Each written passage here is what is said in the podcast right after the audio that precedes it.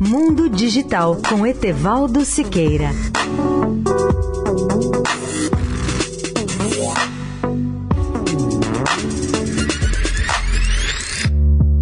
Olá, ouvintes da Eldorado. O Brasil continua perdendo assinantes de TV por assinatura. Nos últimos 12 meses, entre agosto de, do ano passado e agosto deste ano, 2018, um total de 1,8 milhão de usuários cortaram as suas assinaturas, segundo o portal Teleco, um portal especializado em telecomunicações. Hoje são 17,8 milhões de assinantes de TV por assinatura, quando há um ano eram 19,6 milhões.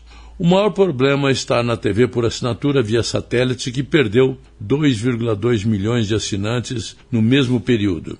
Já a TV a cabo manteve-se estável em 7 milhões e meio de assinantes, e a chamada IPTV, ou televisão sobre o protocolo IP da internet, no caso da Vivo, ganhou 510 mil assinantes com o uso da fibra ótica no sistema Fiber to the Home, ou FTTH. A queda da TV, recebida diretamente do satélite, foi em grande parte ocasionada pela crise econômica, que estimulou os assinantes de mais baixa renda a cortar as suas despesas. Apesar das perdas maiores ocorrerem entre clientes de baixa renda, não se pode prever que a TV por assinatura vá retomar o seu ritmo de crescimento nos próximos anos o setor pode estar sendo afetado por outros fatores, como os novos formatos de televisão, como o streaming. O melhor exemplo é o sucesso da Netflix, que está afetando o crescimento da TV por assinatura como um todo. No ano passado, a Netflix tinha cerca de 8 milhões e meio de assinantes ou de usuários no Brasil,